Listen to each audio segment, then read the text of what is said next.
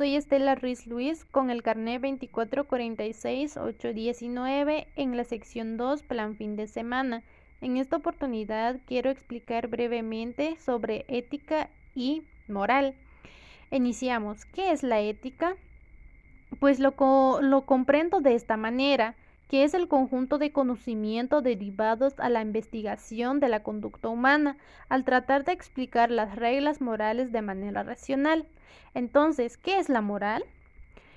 Pues se comprende que es el conjunto de reglas que se implica en la vida cotidiana y como ciudadanos lo utilizamos diariamente y estas son normas que guía a cada uno de los individuos orientando sus acciones y juicios sobre lo que es moral o inmoral, correcto o incorrecto, bueno o malo. Puedo mencionar una de las funciones.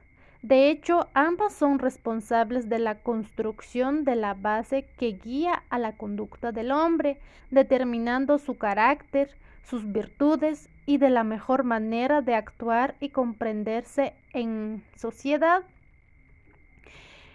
En este sentido, pues puedo mencionar algunos valores que es muy importante en este tema, como por ejemplo la honestidad, amor, humildad, respeto, sencillez, tolerancia, lealtad, igualdad, cooperación, bondad, gratitud, liderazgo, fe, honor y profesionalismo, ya que son valores muy fundamental.